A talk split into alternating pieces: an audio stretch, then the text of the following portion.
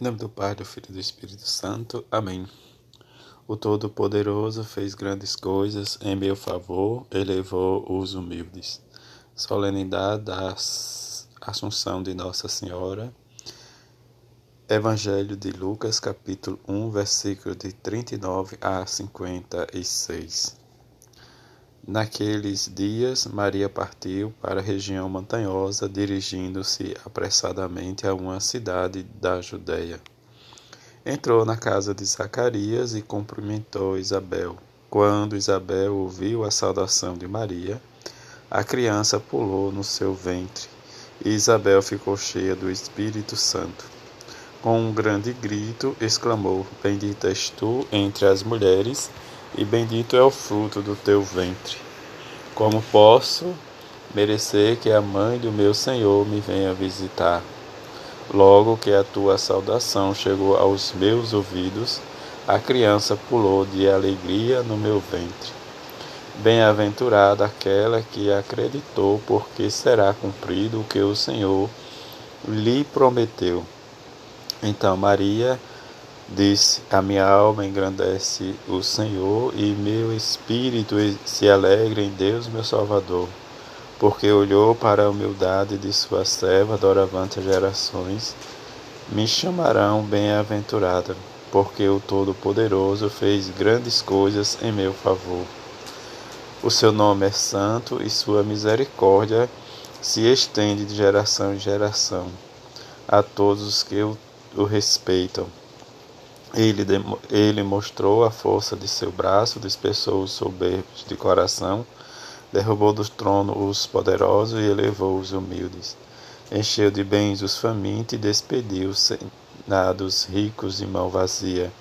Saciou Israel, seu servo, lembrando-se de sua misericórdia, conforme prometera aos nossos pais em favor de Abraão e de seus filhos para sempre. Maria ficou cerca de três meses com Isabel, depois voltou para casa. Palavra da salvação, glória a vós, Senhor. O dogma da Assunção foi definido no ano de 1950 durante o pontificado de Pio X. Ignoramos se como quando se deu a morte de Maria desde então muito cedo, festejada como dormição.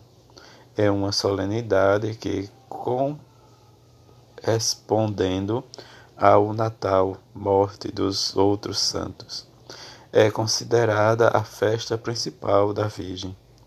O dia 15 de agosto lembra provavelmente a dedicação de uma grande igreja a Maria em Jerusalém. A igreja celebra hoje em Nossa Senhora a realização do mistério pascal, sendo Maria cheia de graça, sem sombra alguma de pecado, quis o Pai associá-la à ressurreição de Jesus. As três leituras da missa apresentam muitas, muito concretamente o valor da Assunção de Maria, ao lugar que tem no plano da salvação e suas mensagens à humanidade. Experimentar a verdadeira devoção à Virgem Maria é experimentar a Arca da Aliança, a mulher vestida de sol, imagem em que nos fala a primeira leitura. Em viver sinal de instrumento de Deus para com cada um e experimentar também a devoção à Virgem Santíssima. É ter no coração e na mente esta imagem em que é a sua glorificação, em que é a criatura que atingiu a plenitude da salvação, até a transfiguração do corpo. Esta transfiguração em que é revestida pela graça e ação do Espírito Santo vinda de seu Filho. É a mãe que nos espera e convida a caminhar para o reino de Deus, a mãe do Senhor, que é a imagem da igreja luminosa, né, que garante ao cada um, aquele que o procura de coração sincero, a sua intercessão. A mulher adornada de todo o seu esplendor, como nos diz o livro do Apocalipse, uma mulher vestida de sol, tendo a lua debaixo dos, dos pés. A grandeza da bem-aventurada se aplica, diz a história da salvação, esta mulher, em que sobre a sua cabeça uma coroa de doze estrelas, como vai nos dizendo o livro do Apocalipse. E Paulo, diz a primeira carta aos Coríntios, nos diz que Cristo como primícias depois que depois os que pertencem a Cristo. Cristo ressuscitou, a afirmação verdadeira em que Paulo nos diz que Cristo ressuscitou dos mortos como primícia dos que morreram. E é esta primícia em que homem, cada um de nós vamos também experimentar, mas de forma diferente, a ressurreição de Jesus de que o texto do Evangelho nos fala dessas duas, desses dois momentos. A visita à sua prima Isabel, em que uma se congratula com a outra, mas Isabel percebe a diferença, a ação do Espírito Santo, de onde me vem que a mãe do meu Senhor me venha visitar.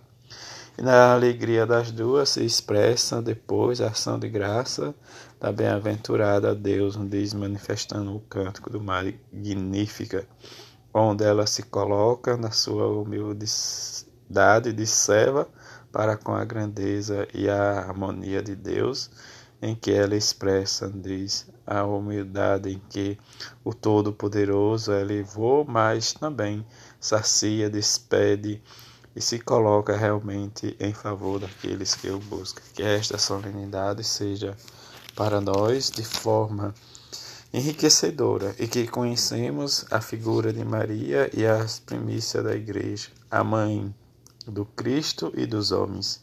Esta que gerou Deus, mas também que experimentou, diz esse Deus Todo-Poderoso. Rezemos e peçamos a sua intercessão junto a São José, para que possamos neste dia em que celebramos a solenidade, apesar da sua transferência diz para o domingo seguinte, em que experimentemos a alegria de estar junto com a Mãe de Jesus e São José, para que possamos testemunhar o seu reino de amor. Assim seja. Amém.